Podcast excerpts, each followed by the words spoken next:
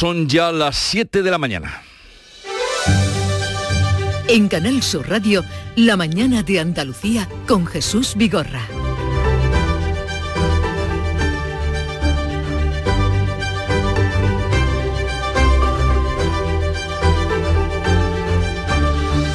Buenos días queridos oyentes, es martes 11 de octubre. Andalucía reclama más participación en el reparto de los fondos comunitarios. El presidente de la Junta, Juanma Moreno, interviene hoy en el Comité de las Regiones tras criticar en Bruselas la escasa participación que el gobierno de Pedro Sánchez ha dado a las comunidades en la gestión de los fondos Next Generation profundamente decepcionado por parte del gobierno de España, el gobierno del señor Sánchez, que ha sido incapaz y que no ha tenido la más mínima sensibilidad a la hora de entender que en un país descentralizado las comunidades autónomas tienen que jugar un papel en la gestión de sus fondos.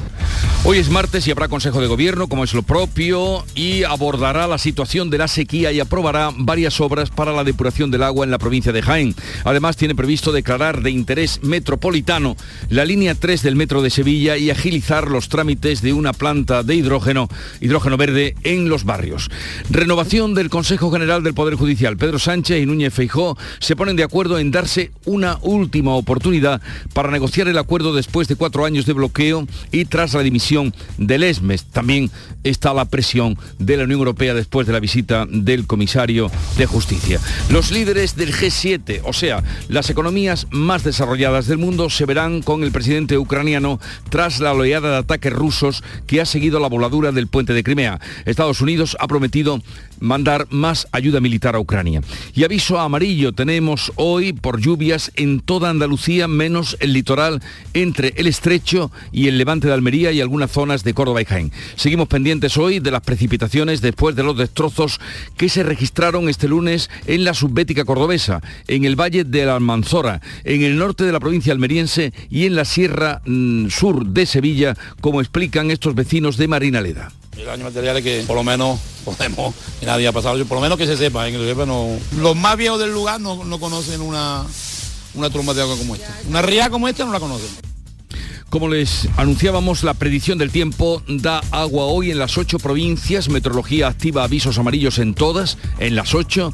En Sevilla ya está activado y en las demás se enciende entre las 12 del mediodía y las 9 de la noche.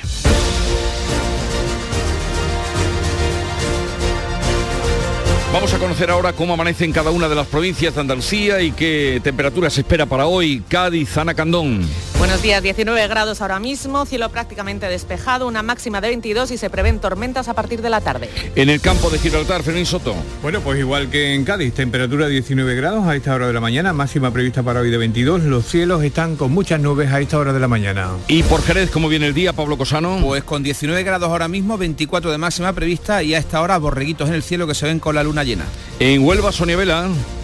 Cielos nubosos con chubascos ocasionalmente acompañados de tormentas que podrían ser localmente fuertes, atronados sobre Huelva capital esta noche. Llegaremos a los 27 grados hoy, 17 a esta hora en la capital. ¿Qué se espera hoy en Córdoba, Mar Vallecillo? Pues se espera una máxima de 27 grados, pero ahora mismo tenemos 17 y cielos parcialmente cubiertos. En Sevilla, Araceli Limón. De momento la situación es tranquila. Estamos a 19 grados, esperamos 26 de máxima, pero la previsión del tiempo advierte que las lluvias pueden ser más intensas y localmente fuertes por la tarde. También ha habido truenos esta madrugada en Sevilla. ¿Cómo amanece por Málaga, María Ibáñez? Hemos, hemos tenido algo de llovizna esta madrugada en la capital. A esta hora tenemos brumas matinales, eh, bastante cubierto en la zona de la costa, 20 grados en la capital, alcanzaremos los 23. ¿Y cómo amanece por Jaén, Alfonso Miranda? Pues muy poquitas nubes, aviso meteorológico por tormentas en la zona de la capital a partir de las 12 del mediodía hasta las 8 de la tarde y una máxima de 22. En Granada, Encarna Maldonado. Amanece con 14 grados, llegaremos a 26, cielos cubiertos, tormentas esta tarde, hay aviso amarillo en la cuenca del Genil, Guadix y Baza. ¿Y qué día se espera para hoy en Almería, María Jesús Recio? Un día con nubes, chubascos por la tarde, 19 grados, máxima 25. Conocer ahora cuál es eh, la situación del tráfico en las carreteras de Andalucía. Conectamos con la DGT, nos atiende Patricia Arriaga. Buenos días. Buenos días, arranca esta jornada de martes y a esta hora ya registramos tráfico en aumento, especialmente en la entrada a Sevilla por la 49 a la altura de Camas, pero afortunadamente sin retención por el momento. Eso sí, seguimos muy pendientes de las precipitaciones de ayer que continúan condicionando el tráfico en la red de carreteras andaluzas. Continúa cortada una vía secundaria en Matarredonda. Se trata de la SE 9200. Precaución porque para hoy también hay previsión de intensas precipitaciones. Ya saben, precaución al volante.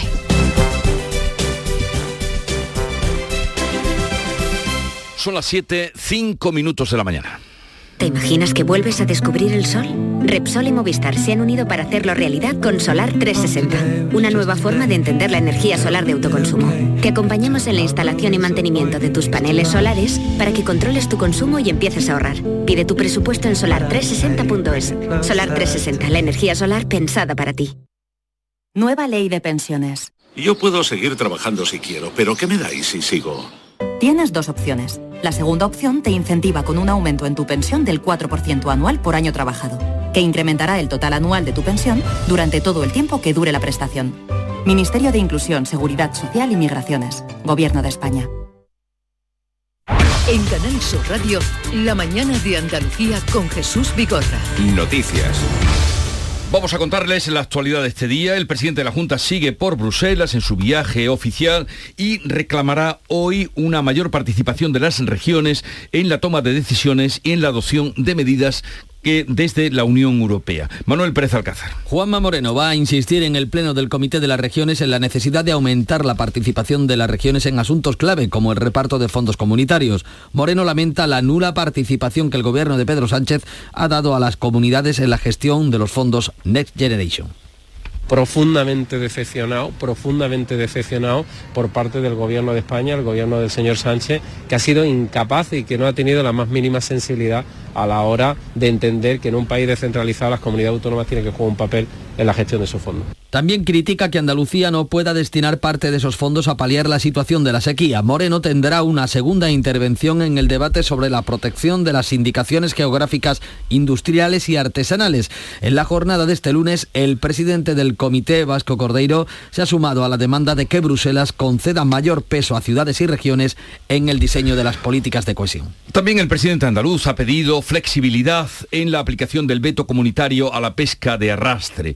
Bruselas, revisará este reglamento en diciembre, a mediados de diciembre, con los datos actualizados por España. Ana Giraldez. La Comisión ha trasladado al presidente de la Junta que no modificará la normativa sobre el veto a la pesca de arrastre hasta diciembre. Esperará evaluar los datos actualizados por el Gobierno de España. Juanma Moreno ha ofrecido colaboración al Ministerio para actualizar toda la información que pide la Unión Europea. El presidente de la Junta reclama flexibilidad en la aplicación del veto que afecta a 40 barcos andaluces. Cifra en 100 millones de euros las pérdidas económicas del sector en nuestra comunidad. El veto se va a traducir en subidas de precio de la galera y la gamba, según José Carlos Macías, técnico de la Cofradía de Pescadores de Sanlúcar de Barrameda. La cigala, la, gamba roja, la gamba, digamos, de gran tamaño, ese tipo de gamba grande, todo eso se pesca a esas profundidades. En nuestro puerto, 10-12 barcos que son los que se van a esas zonas más profundas.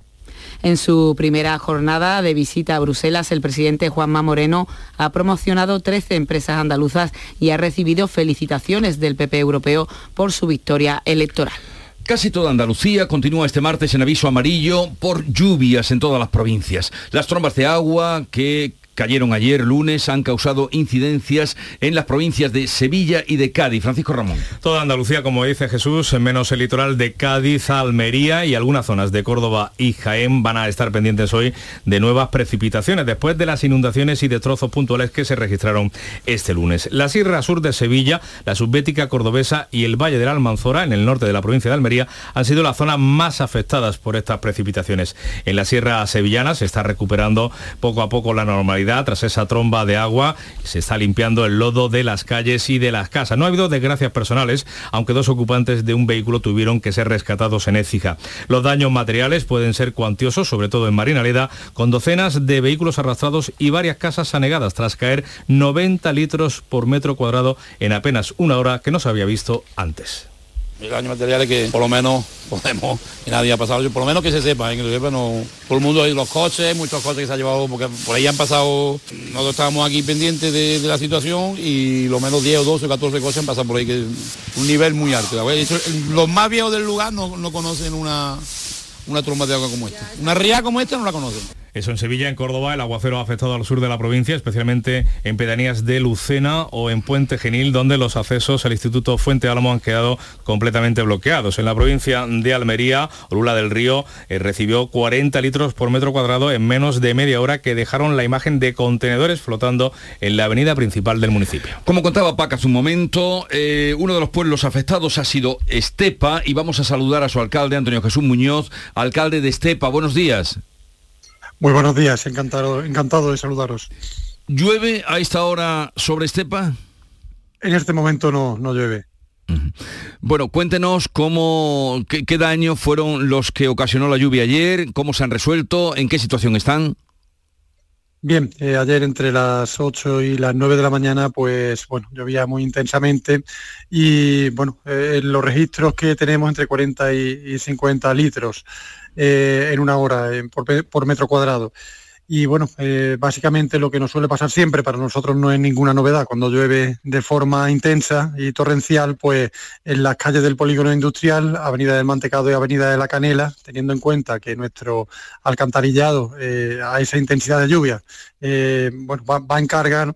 Pues eh, se acumula el agua sobre las calles en estos, en estos puntos y bueno, algunos vehículos fueron arrastrados y los algún edificio de los colindantes pues bueno, fue parcialmente también anegado. Concretamente eh, las instalaciones de- del Instituto Aguilaricano en su ciclo formativo, pues bueno, tuvimos que que entrar con los servicios operativos y, bueno, eh, eh, achicar aguas y, restablecer la, normalidad.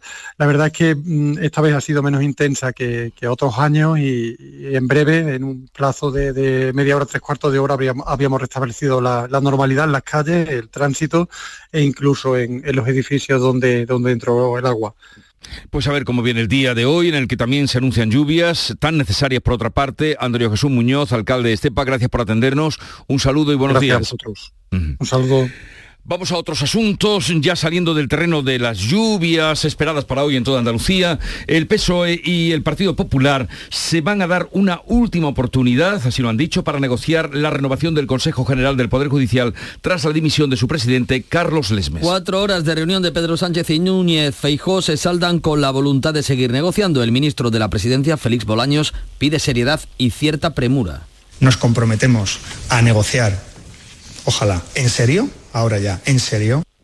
No hay acuerdo en los nombres para renovar los vocales del Poder Judicial, que es lo que pretendía el Gobierno, tampoco en reformar el sistema para despolitizar la elección de los vocales, como reclama el PP. Su portavoz, González Pons, destaca el acercamiento, aunque llegue tarde. Nos hemos dado una última oportunidad. Todo aquel que en esta vida haya tenido una pareja y se haya dado alguna vez una última oportunidad sabe de lo que estamos hablando.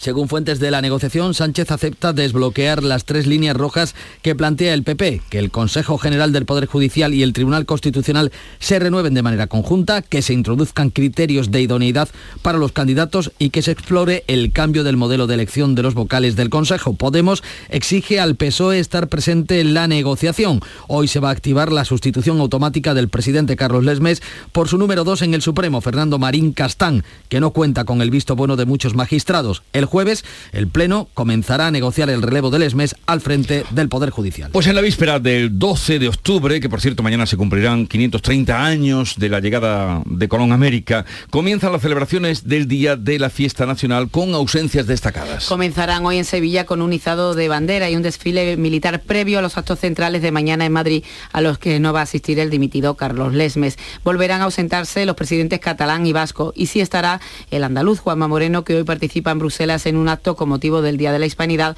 y que conmemora el aniversario de la primera circunnavegación de Juan Sebastián Elcano. Asociaciones profesionales de la Guardia Civil han pedido que se investigue como delito de odio la campaña lanzada en redes sociales por Bildu, coincidiendo con la fiesta nacional, una campaña en la que reclama que se expulse del País Vasco a los agentes del Instituto Armado. Bajo el lema Fuera de aquí es tiempo de paz, la formación Aberchale sostiene que el 12 de octubre en Euskadi no hay nada que celebrar.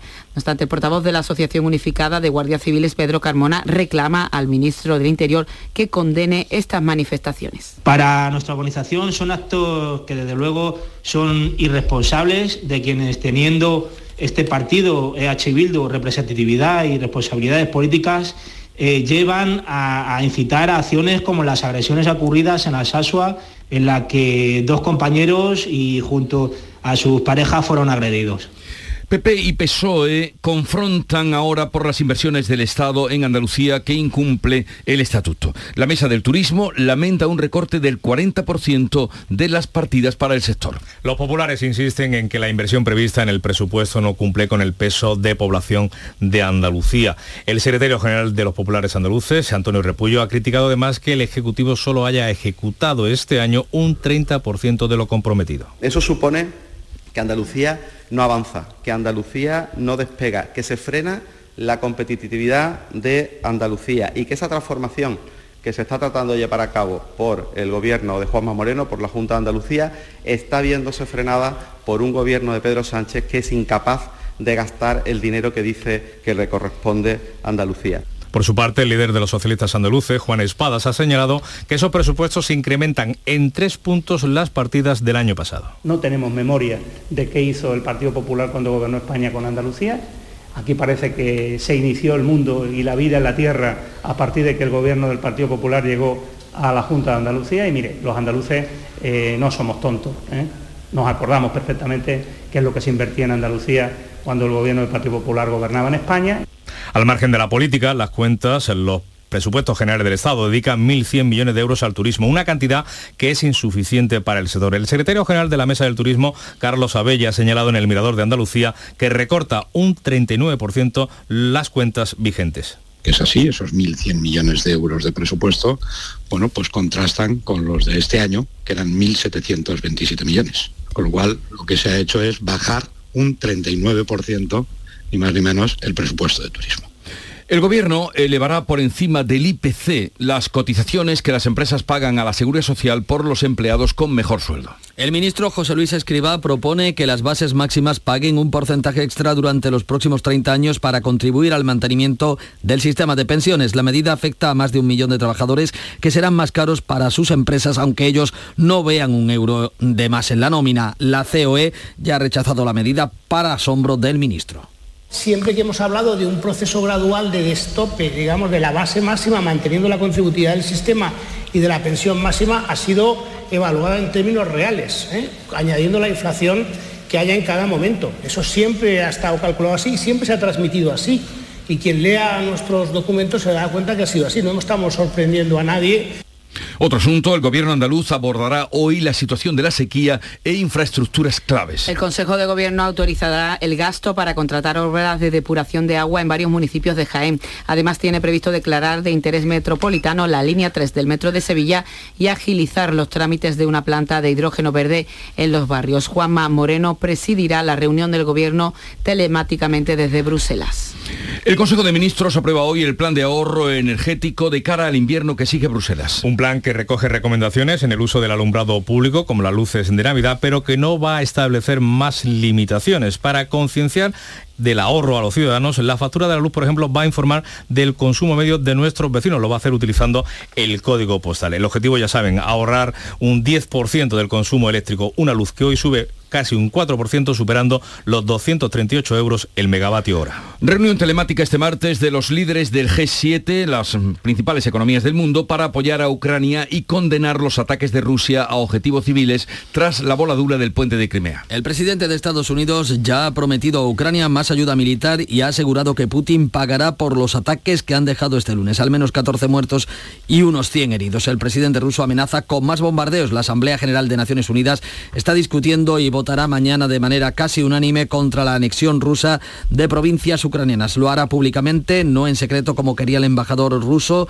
Al comienzo de la sesión el embajador, como decíamos, ha criticado energéticamente los ataques. En Sevilla se han entregado los octavos premios andaluces, el audiovisual en la escuela, organizados por el Consejo Audiovisual de Andalucía y en los que colabora esta casa, la Radio Televisión Andaluza. Galardones que han recibido alumnos de colegios e institutos de Córdoba, Granada, Huelva, Málaga y Sevilla Que han elaborado cortos sobre temas como el acoso escolar, las noticias falsas, el suicidio en adolescentes o los peligros de Internet. Son las 7, 20 minutos de la mañana. La mañana de Andalucía. Días lluviosos hay muchos, días soleados también, pero días únicos con ofertas únicas en Dacia hay muy pocos. Por eso, aprovecha ahora nuestros días únicos Dacia con ofertas especiales únicamente del 17 al 22 de octubre y estrena ya tu Dacia. Reserva tu cita en dacia.es. Descúbrelo en la red Dacia de Andalucía. En este país nos pasamos el día pensando en los demás. Y es que disfrutamos mucho más de la vida cuando la compartimos. Somos así, no lo podemos evitar. Este 15 de octubre puedes cumplir el sueño de los tuyos con 15 millones a un décimo en el sorteo extraordinario del Día de la Hispanidad. Porque a veces cumplir tus sueños es cumplir el sueño de los demás. Lotería Nacional. Loterías te recuerda que juegues con responsabilidad y solo si eres mayor de edad. Es la hora de Paco Reyero con lo más destacado de la prensa nacional, internacional y digital. Es Paco, buenos días. ¿Qué tal Jesús? Muy buenos días. Vamos con la prensa. La imagen general de las portadas es para el presidente Sánchez y el líder de la oposición, Feijó, saludándose a las puertas de la Moncloa, ambos que han pactado ese parece último intento de renovar el Consejo General del Poder Judicial. Informa, por ejemplo, el país que tanto el Gobierno como el PP mantienen sus posiciones, pero evitan fijar eh, condiciones al diálogo. Recordemos que el Constitucional está parado en asuntos verdaderamente clave a la espera de desenredar este intolerable retraso institucional. Hay opinión al respecto de la reunión. Sánchez Feijó para el país es una frágil esperanza para la renovación de la justicia. Otra oportunidad para PSOE y PP, se titula el editorial de la vanguardia. Para ABC, Sánchez elude aclarar si va a despolitizar la justicia y advierte en su editorial, este diario ABC, que falta voluntad de regenerar. Ignacio Camacho escribe que negociar el Poder Judicial en la sede del Gobierno es un monumento a la cooptación, una falta de respeto aunque tenga éxito, dice Ignacio Camacho. El mundo cree que Sánchez fuerza una negociación expresa ante la presión de la Unión Europea. Este diario, por cierto, subraya que el presidente suaviza, está suavizando, de hecho, su negativa a hablar con el PP del sistema judicial. Y en el confidencial, en cambio, encontramos que Unidas Podemos presiona al PSOE para que no haga nuevas concesiones al PP. Con respecto a la crisis en el gobierno catalán, leemos en el confidencial que Junqueras presiona a Aragonés para prorrogar los presupuestos y aislar al PSC en el Parlamento. Y respecto a Cataluña, el presidente aragonés da por cerrada la crisis de gobierno pese a su evidente debilidad parlamentaria. Recordemos que le apoyan 33 de 135 diputados, asunto que está destacado en la portada del país. Por cierto que el gobierno dispara un 20% la inversión en las cercanías catalanas para frenar la cesión de esta infraestructura. La Generalitat que también quiere gestionar las competencias de Renfe Cercanías en Cataluña. De otro lado, la prensa también analiza los presupuestos generales del Estado. ABC ha consultado con expertos, con portavoces del mundo empresarial que advierten de que las subidas de impuestos van a retraer la inversión y el consumo y dudan de que la mejora de los ingresos alcance para pagar todos los gastos. The Objective abre su edición contando que las insolvencias empresariales suben un 90% en septiembre, el mayor repunte en 10 años. Y el mundo nos cuenta que Portugal se desmarca de España, de nuestro país, y limita la subida de las pensiones más altas. Escriba el ministro se niega a modificar la reforma acordada el año pasado como le pide Bruselas. Periódico El Mundo que también destaca la tensión en Ceuta tras la muerte a tiros de un militar en el barrio, polémico barrio del Príncipe.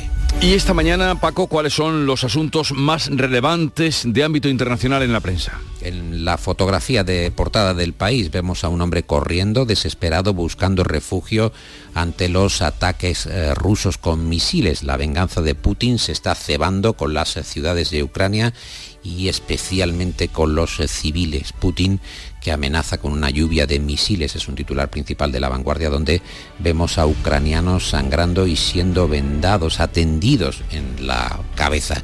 En la prensa alemana, por último, se destaca que el gobierno germano estudia la destitución del responsable de ciberseguridad porque podría tener vínculos con Rusia. Y ya está por aquí Nuria Gaciño, buenos días. Hola, ¿qué tal? Muy buenos días.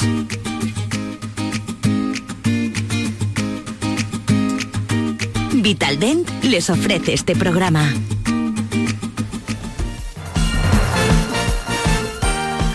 El Sevilla se juega esta noche seguir vivo en la Liga de Campeones. A pesar de que el Sevilla lo tiene muy difícil, hoy ante el Borussia Dortmund en tierras alemanas, los de San Paoli van a intentar aprovechar su última oportunidad de seguir optando a la segunda plaza del grupo, la que ahora ocupa el equipo germano. Una victoria sevillista metería presión y una derrota dejaría sentenciados los puestos, así que el Sevilla solo podría ya alcanzar la plaza de la Liga Europa, por la que también lucharía el Copenhague. Vamos a ver de lo que es capaz esta noche el Sevilla, que no atraviesa por su mejor momento. Prueba de ello es que en la Liga Española están puestos de descenso, una situación que el presidente José Castro ha calificado de anecdótica. No tiene dudas de que se va a salir adelante. Además del Sevilla, esta noche a las 9 también juega el Real Madrid en la Champions visita al Shakhtar Donetsk y una victoria le daría ya el pase matemático a los octavos de final. Carlo Ancelotti ha confirmado la titularidad de Benzema tras superar las molestias por las que descansó en Getafe. Mañana el turno será para el Barcelona y el Atlético de Madrid, que no lo tienen nada fácil. Los dos están obligados a ganar si quieren seguir vivos en la competición. El Barça al Inter de Milán en el Camp Nou y los colchoneros ante el Brujas en el, en el Metropolitano. Y la selección femenina de fútbol que se enfrenta hoy a la actual campeona del mundo, nada menos. Las chicas de Jorge Vilda afrontan esta tarde un nuevo amistoso tras el empate a uno del pasado viernes ante Suecia en Córdoba. Esta vez toca la actual campeona del mundo, Estados Unidos, en el estadio del Sadar de Pamplona. La estrella del equipo estadounidense Megan Rapinoe está intentando mediar en el conflicto del combinado nacional. Como saben, Rapinoe en su momento dio su apoyo a las jugadoras que no comparten los criterios del seleccionador y que no han sido convocadas esta vez. Así que ha emplazado a la Federación Española a que escuche la crítica constructiva de las futbolistas para intentar que se llegue a un acuerdo. Y seguimos hablando de la Federación Española porque su presidente, Luis Rubiales, y máximo responsable de los árbitros, confesó en varios mensajes de WhatsApp a los que ha tenido acceso el confidencial y que hoy publica que los equipos que peor le caen son, en este orden, Villarreal, Sevilla y Valencia. Es más, en uno de los WhatsApp se puede leer, a ver si nos cepillamos a los palanganas, me caen muy mal. Y se ha quedado tan pancho. Qué maravilla. En Vitalden queremos saber qué hay detrás de tu sonrisa, porque si vienes a nuestras clínicas hay un 20% de descuento en implantología, pero para nuestros pacientes hay mucho más. La confianza. Vine con mi madre a Vitalden hace 30 años y ahora venimos toda la familia. Pide cita en el 900 101 001 y ven a Vitalden.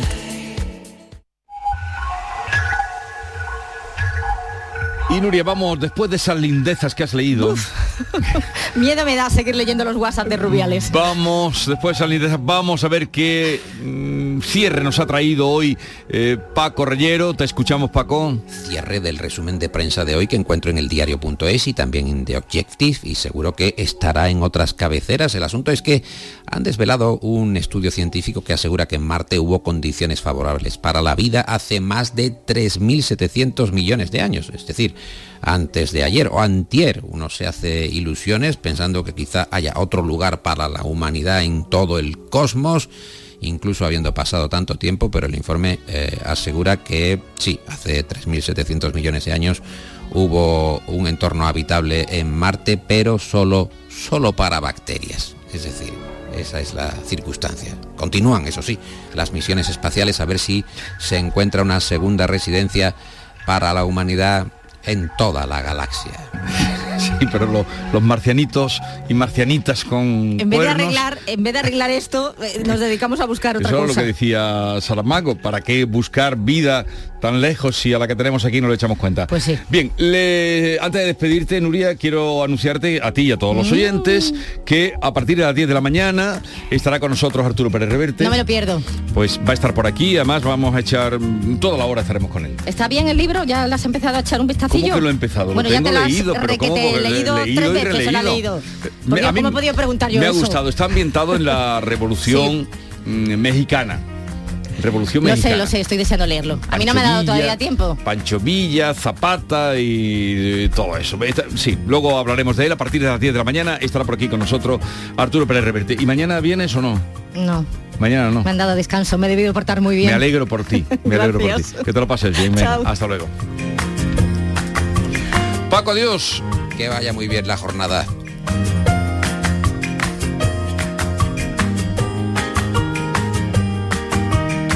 Bueno, por supuesto, además de Arturo, que estará a partir de las 10, a las 11 vendrán por aquí los guiri, que ya sé que son de lo más atractivo que ustedes esperan. Y en este asunto de la renovación del Consejo General del Poder Judicial y la última oportunidad, hablaremos con María Jesús del Barco, que es magistrada, jueza de primera instancia y presidenta de la Asociación Profesionales de la Magistratura.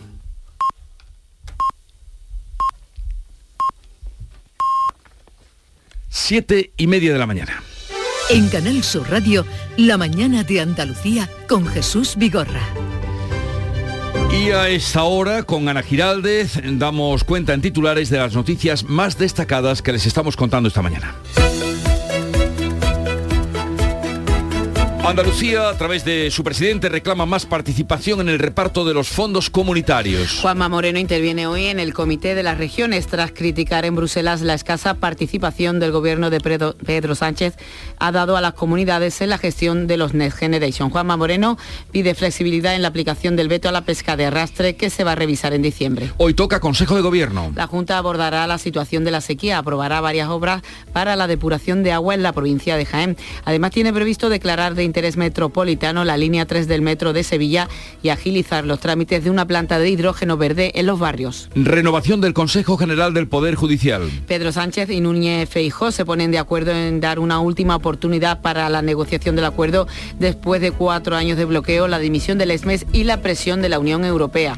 Reunión del G7. Los líderes de las economías más desarrolladas se verán con el presidente ucraniano tras la oleada de ataques rusos que ha seguido a la voladura del puente de Crimea. Estados Unidos ha prometido más ayuda militar. Tenemos aviso amarillo en las ocho provincias de Andalucía. Toda Andalucía, menos el litoral del estrecho al levante de Almería y algunas zonas puntuales de Córdoba y Jaén, siguen pendientes hoy de las precipitaciones después de los destrozos puntuales que se registraron este lunes en la Sierra Sur de Sevilla, la subbética cordobesa y en el Valle de Almanzora, en el norte de la provincia almeriense. ¿Y el pronóstico para hoy del tiempo? Pues hoy tenemos cielos nubosos o cubiertos con chubascos ocasionalmente acompañados de tormentas que serán localmente fuertes. Brumas en el litoral mediterráneo sin descartar nieblas, los vientos de levante en la vertiente mediterránea y el estrecho y variables flojos en el resto, temperaturas sin cambio o en ligero descenso. Vamos a tener máximas hoy de 28 grados en Sevilla, 27 grados en Córdoba y 26 grados en Almería, Granada y Huelva y 23 grados en Cádiz, Jaén y en Málaga. Son las 7.32 minutos de la mañana, viene amaneciendo y en un momento están aquí las claves económicas del día. Cajamar pone a disposición de empresas y autónomos la plataforma de ayudas públicas para informarte, gestionar y financiarte cualquier ayuda de los fondos de recuperación europeos Next Generation. Infórmate en nuestra web o nuestras oficinas. Cajamar, distintos desde siempre. Oye, ¿qué pipas estás comiendo? ¡Qué buena pinta! ¿De verdad me lo preguntas? ¿No las reconoces? Pipas hay muchas en el mercado. Sí, pero pipas reyes son las auténticas, las de siempre, con sal y sin sal. Incluso las del león son de frutos secos reyes. Que sí, que sí, me ha quedado claro. Frutos secos reyes, tus pipas de siempre. Las claves económicas con Paco Bocero.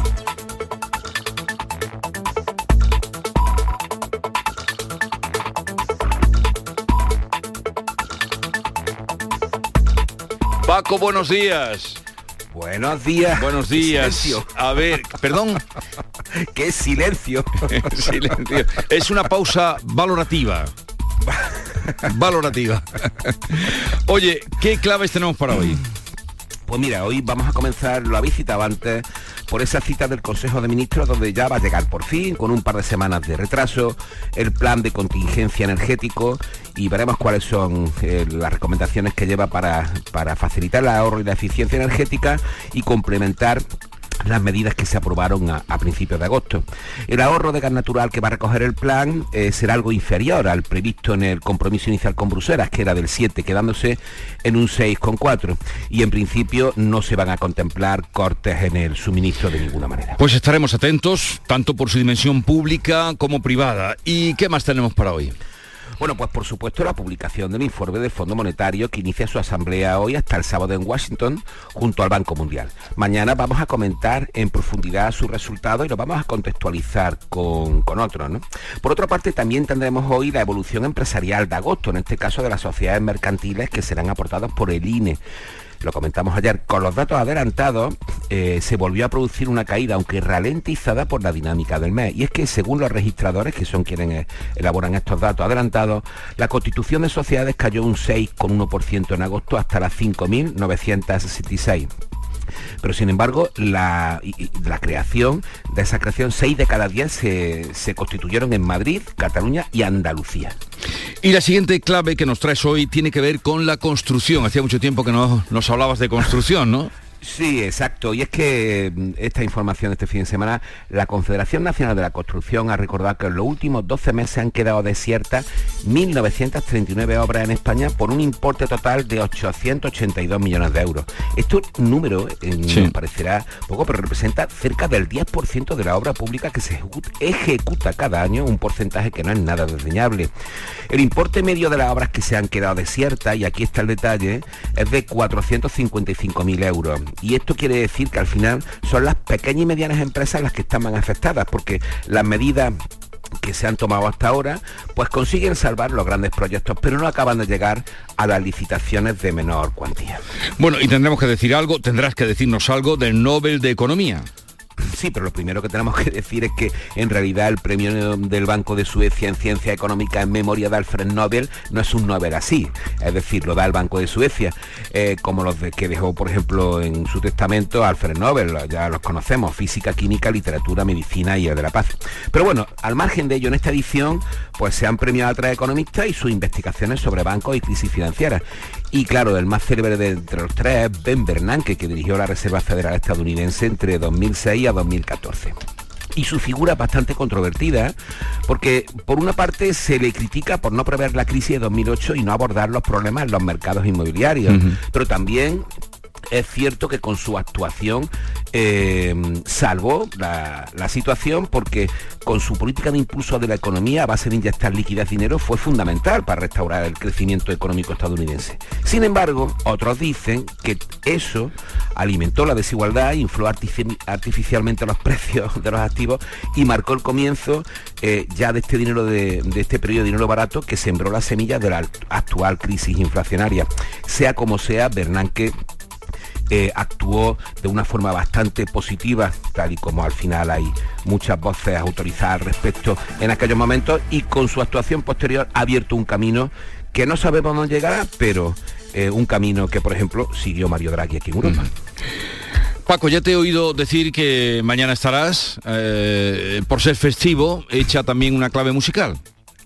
¿Eh? Ah, me, parece. ¿Te parece bien? Me parece, pero, me parece fenomenal, la pensaremos.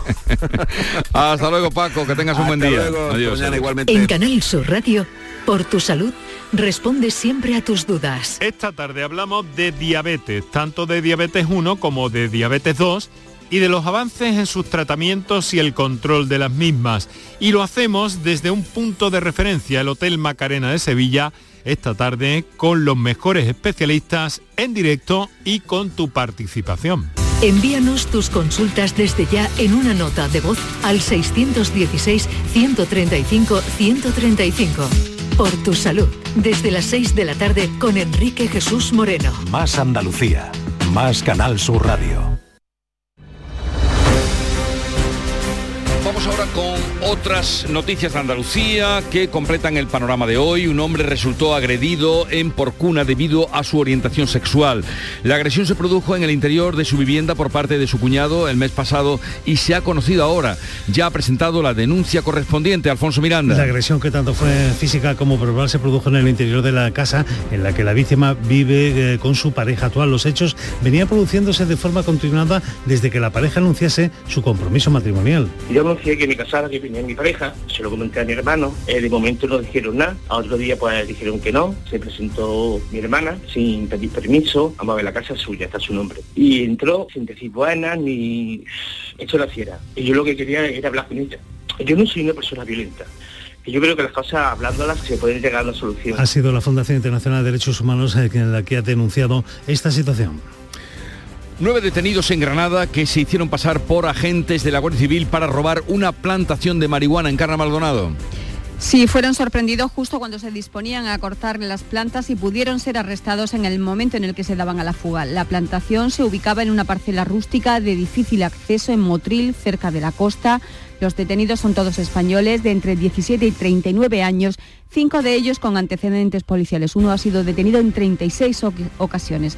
Todos han quedado en libertad con cargos, salvo uno de los detenidos que estaba en busca y captura. La sequía que estamos padeciendo impulsa el uso de aguas residuales recicladas para el riego agrícola. Regantes y el gobierno firman un acuerdo en Granada para regar 856 hectáreas más de sus tropicales con el agua de la depuradora de la Herradura en Carra Maldonado.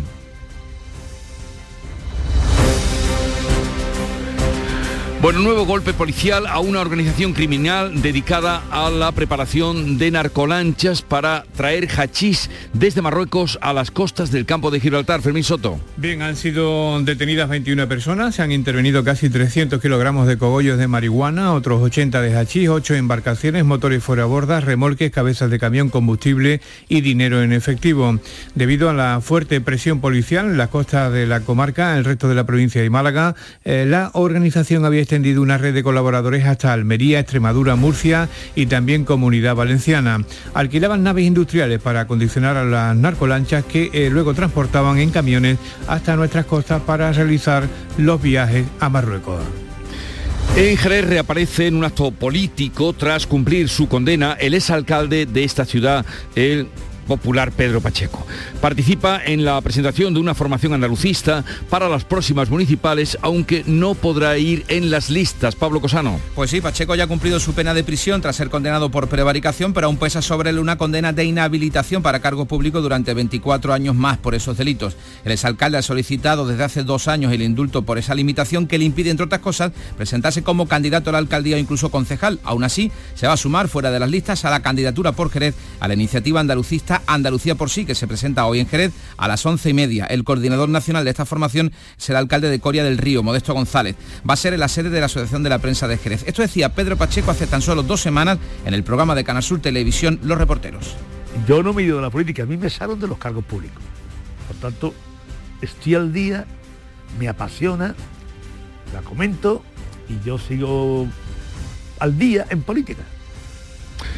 Pues ya lo han oído, Pedro Pacheco. La Diputación pone en marcha el plan Primera Oportunidad de Inserción Laboral para jóvenes menores de 35 años. María Ibáñez está dirigido a menores de 35 años para que logren experiencia profesional y puedan acceder al mercado laboral. El requisito es estar en posesión de un título universitario de grado medio superior de la FP. Hemos hablado con algunos de esos alumnos, de algunos de esos jóvenes que ya han conseguido un trabajo. Ayuda a gente como yo a empezar su primera experiencia en una empresa con un contrato de trabajo. El plan de primera oportunidad abarca un año, pero sí es verdad que después la empresa también te ofrece trabajo en práctica y tal, que bueno, pues va aumentando ahí tu experiencia laboral.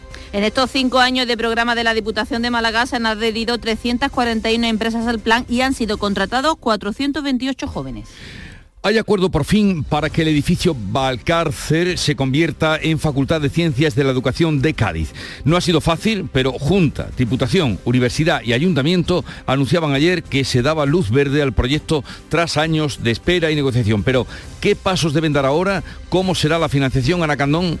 Pues en primer lugar hay que elaborar y firmar el convenio que fije la participación de las cuatro administraciones. Está previsto que esté listo el próximo mes, en noviembre, y que se firme antes de Navidad, porque el 19 de diciembre expira el plazo de cesión del edificio por parte de la Diputación a la universidad.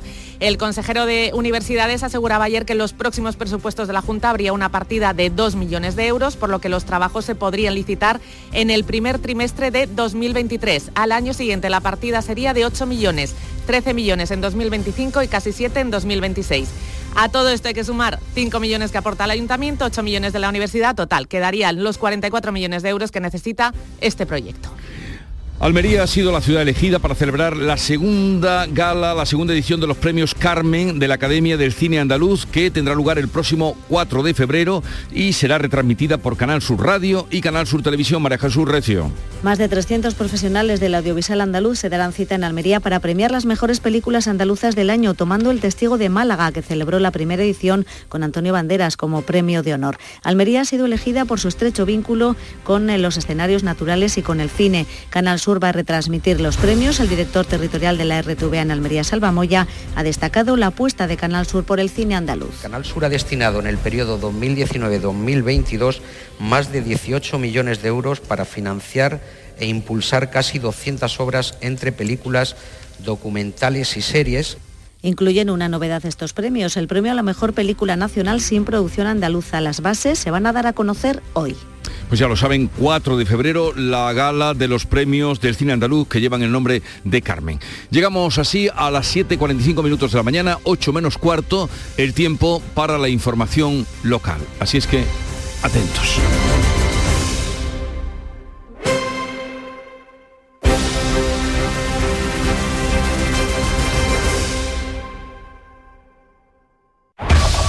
En la mañana de Andalucía de Canal Sur Radio, las noticias de Sevilla. Con Araceli Limón. Saludos, muy buenos días. Lluvias en Sevilla. La Sierra Norte y la Campiña están en aviso amarillo. A las 12 entrará en esta situación la Sierra Sur, donde hoy se hace zafarrancho y se evalúan los daños tras la tromba de ayer. A esta hora tenemos 18 grados, esperamos una máxima de 26 y la previsión del tiempo habla de lluvias intensas y localmente fuertes por la tarde. Todo después de una madrugada de truenos en la capital y buena parte de la provincia. A esta hora de la mañana tenemos 5 kilómetros de retenciones en la entrada a Sevilla por la autovía de Huelva. Hay otros 5 kilómetros en el Centenario sentido Huelva, 3 kilómetros de retenciones en la carretera de Utrera y otros 3 en la Gota de Leche sentido hacia la Ronda Urbana Norte. Suso se la pasa a Joao, Joao se queda solo, va a marcar, no hay nadie, tira ahí, no, ha fallado, qué ocasión más clara, qué ocasión.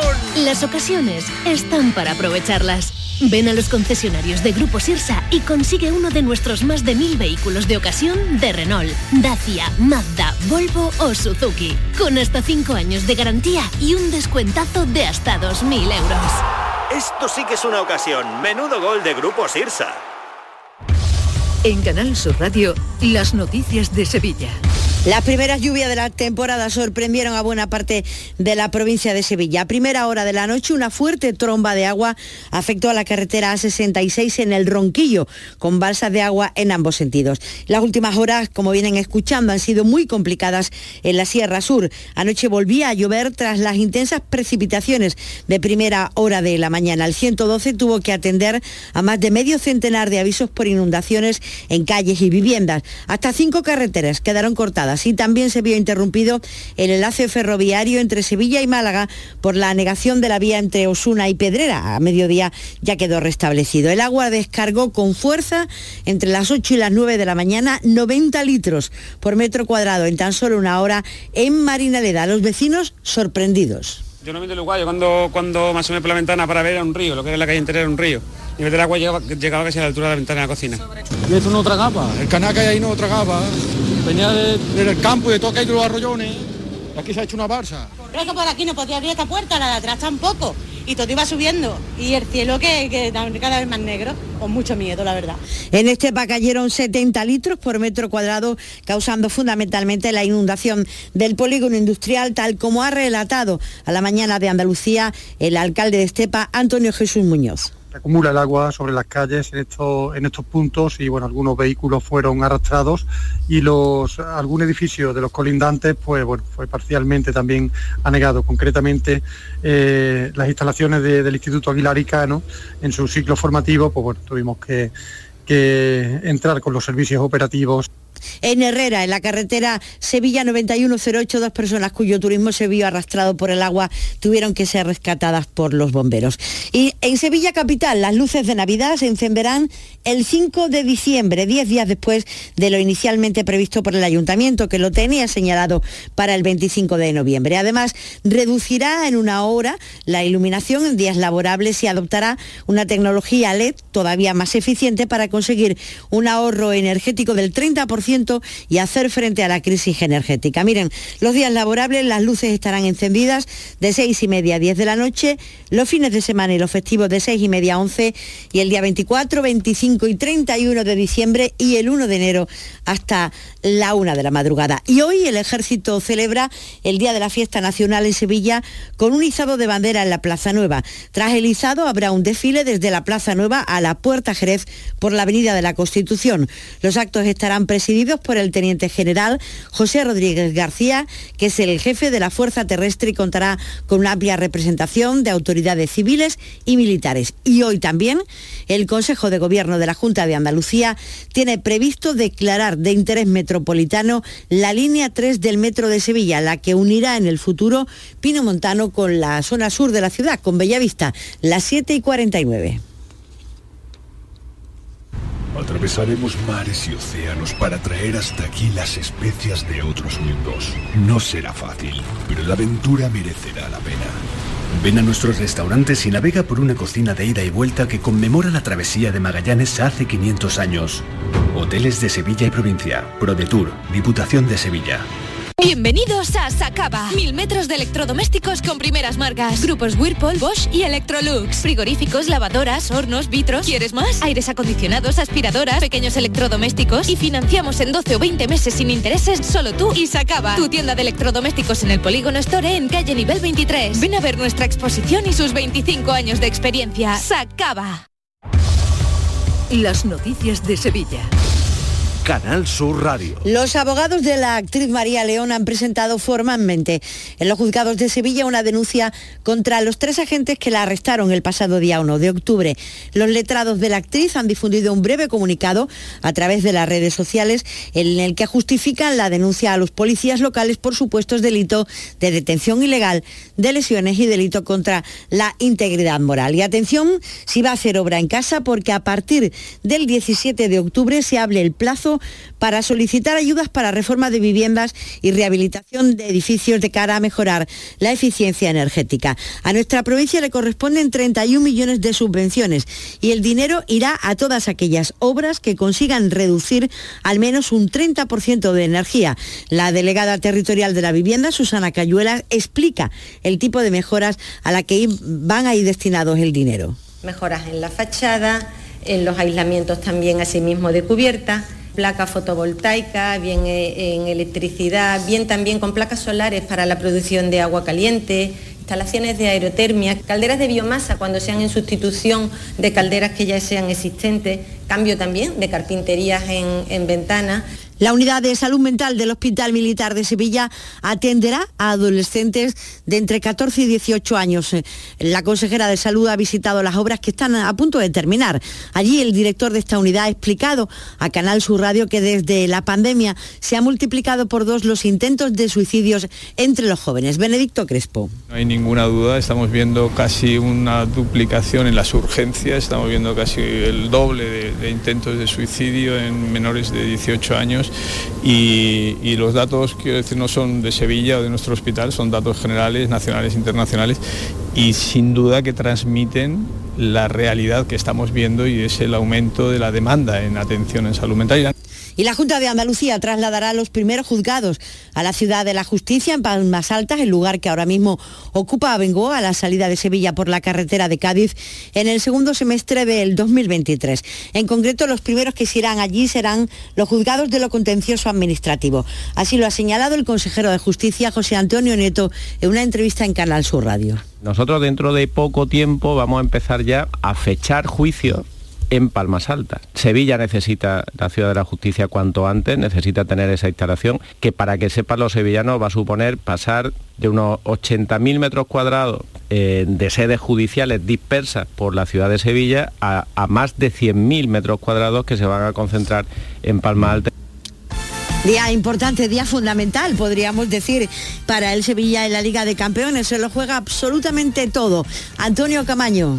Hola, ¿qué tal? Buenos días. Se juega el Sevilla esta noche la segunda plaza en el Signal y Duna Par ante el Borussia de Dortmund en Alemania. Mucho va a tener que mejorar este Sevilla con respecto al partido de ida, donde el marcador se declinó para los alemanes con un contundente 1-4 y que supuso la salida de Julen Lopetegui. San Paoli no va a poder contar ni con Fernando Rekic y el Tecatito lesionados y Oliver Torres que no está inscrito. Mientras tanto, el Betis prepara conciencia el partido europeo del próximo jueves ante la Roma con el objetivo de quedar primero y dejar certificada la clasificación antes del parón para el Mundial. No va a estar Fekir, tampoco Dybala, que se lesionó con la Roma este fin de semana. Son noticias también hoy en Sevilla los árboles.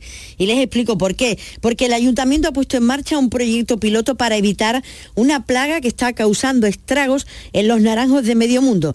Un insecto procedente de Asia, conocido como el dragón amarillo, y que ya ha devastado plantaciones enteras de cítricos en los cinco continentes. El diario británico The Guardian publica que el consistorio sevillano está aumentando la población de pájaros y de otros insectos para su control, aunque este parásito no tiene un depredador natural, por lo que no existe hasta el momento un tratamiento eficaz. Y será una, un comité de expertos el que buscará a partir de ahora la mejor solución negociada para el ficus centenario de la calle San Jacinto. Lo componen este comité la Asociación Multisectorial de la Jardinería, la parroquia y el ayuntamiento.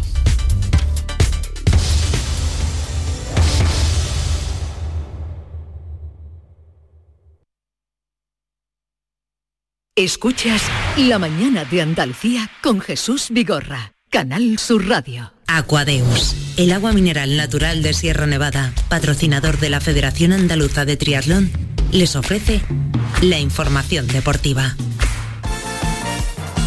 8 menos 5 de la mañana, Nuria Gaciño, buenos días. Hola, ¿qué tal? Muy buenos días. Tenemos al Sevilla en Alemania, se va a jugar la continuidad en la Champions. Pues sí, no va a ser eh, fácil, pero los de San Paoli lo van a intentar. De hecho, es ya la última bala que tienen los sevillistas si quieren seguir optando a la segunda plaza del grupo y de este modo poder meterse en los octavos de final. No queda otra que ganar esta noche al Borussia Dortmund en tierras alemanas, un equipo que la semana pasada en el Sánchez Pijuán ganó por 1 a 4. Desde luego las circunstancias eran otras, pero también es cierto que el Sevilla poco tiempo ha tenido de mejora desde la llegada de San Paoli, que lo que pretende es de momento que su equipo sea capaz de competir y que recupere la memoria. El primer paso es competir contra cualquier rival, el primer paso. Entonces ahí ya estamos elaborando estrategias en el campo, visuales, para tratar de convencer a un equipo que no viene de, etapas anteriores negativas, viene de etapas anteriores muy positivas, entonces tienen que recorrer la memoria rápido. No estaría mal que los jugadores volviesen a ser lo que eran, es decir, volviesen a jugar como lo hacían antaño. El que precisamente necesita de eso, de jugar mucho más, es Marcao. Quiero que Marcao juegue y que juegue todos los partidos, pero hay una situación que veremos qué respuesta tiene en la recuperación porque no viene jugando y creo que por lo que lo conozco y porque me tocó enfrentarlo necesita competir. En la competencia va agarrando forma. Entonces si supera molestias particulares, lo mejor que le puede pasar es jugar. San Paoli que cuenta con Marcao, todo lo contrario que Julen Lopetegui, y con el que también cuenta es con el Papu Gómez, que ha reconocido que el ambiente está algo mejor en el vestuario desde el último partido, el del pasado sábado en Liga ante el Atleti de Bilbao, donde se logró empatar, al menos no se perdió. Cree que la mala situación en Liga no tiene por qué influir en la Champions y no ha aclarado sus famosas declaraciones, eh, sus famosos comentarios a un medio de Argentina donde decía que no sabía dónde tendría la cabeza a pocos días de que comenzase el Mundial y que también prefería ganar el Campeonato del Mundo con su país a una Champions con el Sevilla. No lo ha aclarado porque considera que no hay nada que aclarar. Bueno, creo que no, hay nada que, aclarar. Soy un profesional, ya hace casi 20 años que juego a esto, así que no, eh, no hay mucho que aclarar eh, de mi compromiso hacia, hacia el fútbol y hacia, hacia mi club. Las declaraciones que hice, cualquiera las puede interpretar como quiere. Soy una persona de fútbol y creo que cualquier persona de fútbol entiende eh, muy clarito lo que dije. Vamos a ver de lo que es capaz esta noche el Sevilla. Una victoria metería presión y una derrota dejaría sentenciados los puestos. Así que el Sevilla solo podría ya alcanzar la tercera plaza del grupo, la plaza de Liga Europa, por la que también lucharía el Copenhague. Además del Sevilla esta noche a las 9, también juega el Real Madrid en la Champions. Visita al Shakhtar Donetsk y una victoria le daría ya el pase matemático a los octavos. Carlo Ancelotti quiere contar con Benzema desde el principio. Ha jugado después de un mes dos partidos seguidos, 90 minutos, sigue un poco cargado hoy, no es descartado para mañana, porque si mañana por la mañana está bien, y habitualmente hay jugadores que le cuesta un poco más recuperar, si mañana está bien, eh, Karim va a ser del partido. Mañana el turno será para el Barcelona y el Atlético de Madrid, que lo tienen complicado. Los dos están obligados a ganar si quieren seguir vivos en la competición. El Barça al Inter de Milán en el Camp Nou a las 9 de la noche y los colchoneros al Brujas en el Metropolitano a las 7 menos cuarto de la tarde. Y atentos hoy no solo a la Champions, sino también a la selección femenina de fútbol que a las 8 y media recibe en el Sadar de Pamplona a la actual campeona del mundo, a Estados Unidos, mientras la estrella del equipo estadounidense, Megan Rapinoe, está intentando mediar en el conflicto del combinado nacional. Prueba de ello es que ha emplazado a la federación a que escuche la crítica constructiva de las futbolistas para intentar que se llegue a un acuerdo. Pues mientras ella está intentando mediar surgen noticias confusas, como por ejemplo que el seleccionador Jorge Vilda en esta concentración haya visitado las habitaciones de sus jugadoras a modo de control para ver si todo está en orden. Esto por supuesto lo negado desde eh, la presidencia de la Federación Española. Luis, Rubiales de hecho eh, publica hoy el confidencial que entre los equipos que peor le caen Además del Villarreal y el Valencia, estaría el Sevilla. No animará hoy al Sevilla con el Dortmund. No parece que Aquadeus, ahora más cerca de ti, procedente del manantial Sierra Nevada. Un agua excepcional en sabor, de mineralización débil que nace en tu región. Aquadeus Sierra Nevada es ideal para hidratar a toda la familia. Y no olvides tirar tu botella al contenedor amarillo. Aquadeus, fuente de vida, ahora también en Andalucía.